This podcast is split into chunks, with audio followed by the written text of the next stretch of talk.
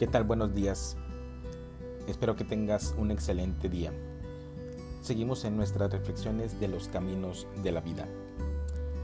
En la percepción alerta, solo existe el presente. Esto es, al estar alerta, uno ve que el proceso por el cual la influencia del pasado controla el presente y modifica el futuro. La percepción alerta es un movimiento integral, no un proceso de división. Por ejemplo, si me formulo la pregunta, ¿creo en Dios? En el acto mismo de formularla puedo observar, si estoy alerta, qué es lo que me impulsa a plantearme esa pregunta.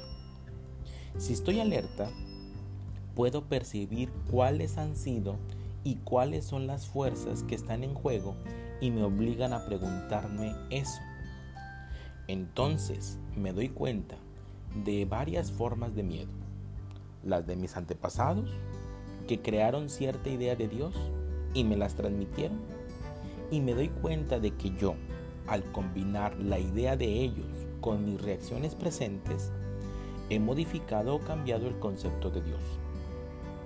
Si estoy alerta, percibo todo este proceso del pasado, su efecto en el presente y en el futuro, y lo percibo integralmente como una totalidad.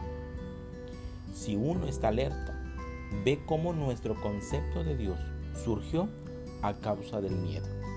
O quizás hubo una persona que tuvo una experiencia original de la realidad de Dios y la comunicó a otra, la cual, en su codicia, se apropió de esa experiencia original y dio ímpetu al proceso de la imitación.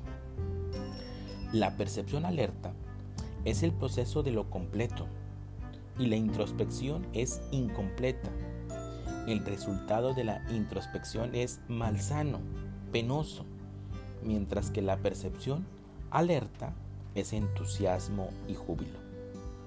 ¿Cómo percibes los hechos?